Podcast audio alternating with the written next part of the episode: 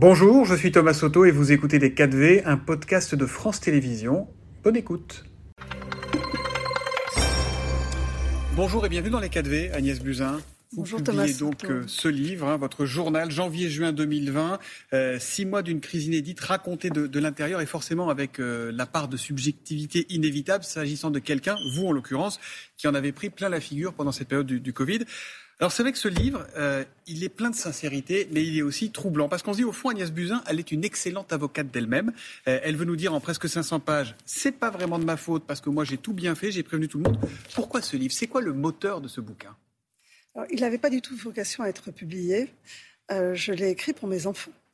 Je suis partie travailler à l'hôpital au moment de la crise du Covid et j'avais peur de mourir et j'avais peur que mes enfants ne connaissent pas l'histoire réelle de la façon dont le Covid est arrivé en France et dont nous l'avons géré. Et puis, euh, nous sommes à bientôt quatre ans de cette crise et il y a dans l'inconscient collectif l'idée que personne n'avait rien vu Mm. et que tout d'un coup, on s'est réveillé.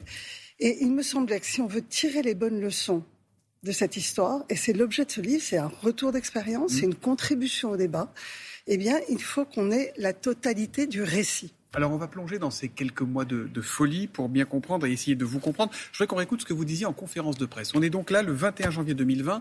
S'agissant de ce Covid, il faut être honnête que tout le monde prenait pour un vague virus présent en Chine. Et voilà ce que vous dites en conférence de presse. Le risque de production en France de cas liés à cet épisode est faible, mais il ne peut pas être exclu, d'autant qu'il existe des lignes aériennes directes entre la ville de Wuhan et euh, la la France. Et ça, pour vous, c'est le début des ennuis, parce que vous répétez, euh, vous écrivez dans le livre, que les médias, nous, que les autres politiques, que tous ceux qui vous sont tombés dessus n'ont entendu que la première partie de la phrase. Le risque de Covid est faible pour nous, alors que vous dites attention, ça ne veut pas dire que c'est durable. Euh, et ça, vous voulez le prendre en, en boomerang pendant des mois et des mois derrière. Oui, ce que vous ne dites pas euh, dans- en reprenant cette euh, conférence de presse, et je l'explique dans le livre, c'est qu'en réalité, je suis la première au monde à faire une conférence de presse. Non pas pour dire que tout va bien, mais parce que j'ai la perception qu'il y a un risque et que je veux progressivement faire monter le niveau de conscience et de compréhension de ce qui se passe chez Vous les parlez Français. d'une intuition. Alors, je dirais que c'est un peu au-delà. C'est aussi mes connaissances euh, médicales qui font que je comprends que ce jour-là, il y a une rumeur qui court à l'OMS qu'il y aurait une transmission entre humains. Et donc, ça change complètement la dynamique euh, de la potentielle épidémie. Avant, on nous expliquait que ça venait d'un marché aux poissons. Comprenant ça, je dis à mes équipes, on va faire une conférence de presse et on va parler aux Français tous les jours. Je suis donc la première à faire une conférence de presse. Je commence à alerter, évidemment, je ne vais pas dire le premier jour, ça risque d'être une pandémie mondiale. Et en fait, ce qui me revient en boomerang, c'est d'avoir été la première à alerter. Si j'avais attendu, euh, je dirais, comme beaucoup de pays, euh, 15 jours, 3 semaines supplémentaires, euh, peut-être que cette phrase Vous faites une conférence de presse pour alerter et nous, ce qu'on retient, c'est c'est pas grave, alors que c'est pas ce que vous dites. Euh, je sais qu'on vous a déjà beaucoup posé la question, Agnès Buzyn, mais j'avoue que personnellement, la publication de textos échangés avec euh, les dirigeants, avec le président de la République, avec le Premier ministre de l'époque, avec les ministres, avec vos différents interlocuteurs, me choque un peu parce qu'elle pose la question de confiance. Est-ce que tout a vocation à être publié Est-ce que vous pensez que lorsqu'ils vous écrivent, Emmanuel Macron, Édouard Philippe, eh ben, ils se disent attention à ce que j'écris, ça va finir dans un livre? Alors, pas du tout. Et sincèrement, je pense que si l'histoire n'avait pas été celle qui s'est déroulée après, notamment la Cour de justice de la République, jamais je ne me serais permise de publier le moindre texto d'un président ou d'un Premier ministre. Ce qui s'est passé, c'est qu'en réalité, tous ces échanges ont été aspirés de mon téléphone lors de la perquisition. Parce Et que vous avez été perquisitionné comme Olivier Véran notamment, comme En 2020. Édouard Philippe également. Voilà. Vous avez été mis en examen, puis la Cour de cassation est revenue. Là, vous êtes témoin assisté dans l'enquête. Donc, ma mise en examen a été annulée. Et donc, ces textos, en fait, ont été Mm. lus par des dizaines de personnes. Et surtout, certains d'entre eux ont déjà fuité dans la presse. Et donc, il me semble que là, nous parlons d'une histoire qui a concerné quand même 67 millions de Français. Pour moi, c'est plus un document historique que je livre aux Français Mm. en essayant d'être factuel et euh, en leur redonnant une partie de l'histoire qu'ils ne connaissent pas. Mm. Alors, dans votre journal et dans votre histoire personnelle, il y a clairement un avant et un après 16 février. 16 février 2020, c'est la date à laquelle vous, quittez le gouvernement. Huit jours plus tôt, le 8 février 2020, donc, euh, vous parlez au téléphone de tsunami euh, avec euh, Emmanuel Macron quant à la situation avec le Covid. Le contexte, hein, vous le racontez très bien. Vous êtes au cinéma, il essaie de vous appeler plusieurs fois. Vous dites, je vais le prendre. Vous mettez sur les marches du cinéma 40 minutes au téléphone. Vous dites, attention, ça va, ça va être un désastre sanitaire. Ça va nous coûter 10 points de croissance, etc., etc.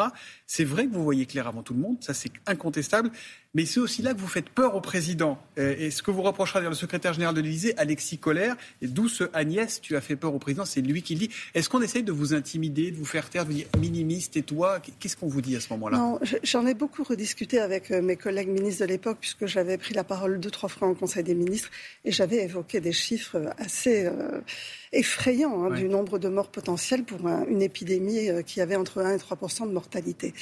Et tous, les ministres sont revenus me voir après, après ma mise en examen, etc., en me disant, mais en fait, on t'a pas cru. On a pensé mm.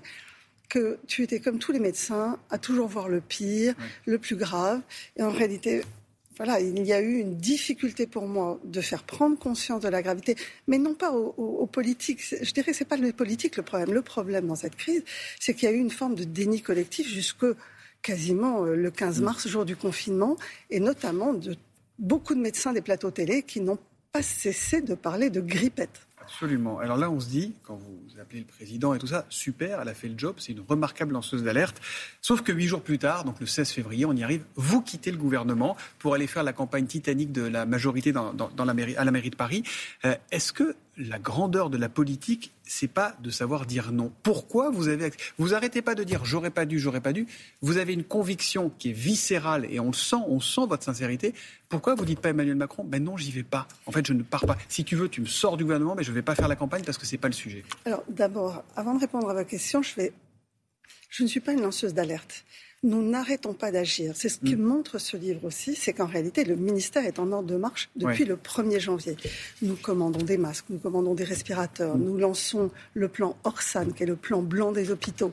Et donc, en réalité, ça n'est pas qu'une lanceuse... Dans le sens où dites à tout le monde, réveillez-vous là. Nous, on fait ce qu'on peut, mais, mais réveillez-vous. Nous, on a travaillé. Et en réalité, ce qui a été invraisemblable pour moi, c'est que tout ce travail de fond fait par le ministère est passé totalement inaperçu chez les Français. Vous quittez le ministère bon, j'essaie de trouver l'explication dans le livre. C'est c'est un moment où je doute. Pourquoi je doute? Parce que l'épidémie, au moment où affaire, arrive l'affaire Griveaux, l'épidémie est toujours cantonnée à la Chine. Il n'y a pas encore d'épidémie en dehors de Chine. Il y a des cas exportés, mais personne n'y croit. Euh, on voit, je, je, mm. donne exprès les, les, avis des agences sanitaires internationales.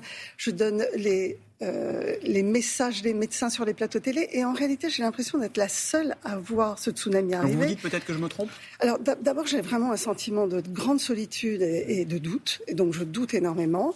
Après, je me rends compte que je n'ai pas réussi à les convaincre. Eux réussissent à me convaincre pour X raisons. Évidemment, une raison un de loyauté. encore ou pas? Ah, C'est un immense regret. C'est un immense regret. Et sincèrement, l'épidémie commence en Chine six jours après mon départ. Là, je comprends que ce que j'avais prédit ou pressenti est la réalité. Et dès que l'épidémie démarre en Chine, je me dis, j'aurais dû rester, mm. quelle horreur, quelle horreur. Et mm. j'essaye d'agir, en fait. Et vous me voyez continuer à essayer d'agir euh, alors que je suis en campagne. Les semaines de confinement sont extrêmement difficiles pour vous. Vous êtes ciblé par l'extrême droite, ciblé par les complotistes, ciblé par les amis du professeur Raoult. Je me sens extrêmement seul, écrivez-vous. L'ambiance est pesante à la maison, j'ose plus sortir. Mon fils de 20 ans ne quitte plus son portable. Il est envahi par tout ce qu'il lit et que lui rapportent ses amis. Il se renferme de, de plus en plus. J'évoquais le professeur Raoult, que vous surnommez le druide des calendes, dont vous écrivez qu'il est un cas d'école mégalomaniaque. Vous l'appelez même dans un SMS envoyé à Édouard Philippe à l'époque, le dingue de Marseille, ce à quoi il vous répond, il est vraiment fondu ton pote. Et pourtant, au mois d'avril, au mois d'avril, Emmanuel Macron va très officiellement, pendant des heures, saluer son travail, lui rendre hommage euh, chez lui dans son institut à, Marseille. Qu'est-ce que vous dites à ce moment-là? D'abord, euh, je, pense qu'il a été mal conseillé, évidemment, puisque en, réalité, si je dis tout ça euh, du professeur Raoult, c'est pas tant à cause de la crise, c'est l'antériorité. Mm. Euh, ça ne choque pas dans le président qui va lui après, il y a, enfin, souvenez-vous, il y a un élan national. Les mm. Français ont très peur. Tout d'un coup, ce confinement arrive pour eux brutalement, et ils espèrent qu'un traitement va les sauver. Et devant cette ferveur, je dirais, collective, cette pression politique, cette pression médiatique, le président, et c'est comme ça que je l'interprète, probablement doit penser qu'il ne faut il faut montrer qu'aucune piste n'est négligée et donc il entend la ferveur populaire. Mm. Après, je ne sais pas à quel point il l'a pris au sérieux. Vous échangez toujours avec le président de la République Bien sûr, évidemment, je lui ai apporté mon livre euh, avant qu'il ne sorte. Euh, bon. Et s'il vous demande de revenir au gouvernement demain? Non, pour l'instant, ce n'est pas le sujet. Merci beaucoup Agnès Buzyn. Tenir ce journal m'a permis de continuer à avancer sans m'effondrer. C'est un témoignage fort, hein, un témoignage important, vous le dites. Euh, vous êtes venu nous en parler. Ce journal, ce récit janvier-juin 2020 publié chez Flammarion est en tout cas un éclairage utile et rare de l'intérieur. Et je précise, parce que vous ne l'avez pas dit, que toutes les royalties, hein, tous les droits d'auteur de ce livre, vous les reverserez aux hôpitaux publics. Au moment de refermer cette interview, euh, je voudrais évidemment avoir une pensée pour, pour Jean-Pierre Elkabach ce matin. Il est parti et il nous laisse avec sa passion en héritage. Merci d'être venu. Merci à vous. C'était Les 4V, un podcast de France Télévisions. S'il vous a plu, n'hésitez surtout pas à vous abonner. Vous pouvez également retrouver tous les replays en vidéo sur France.tv.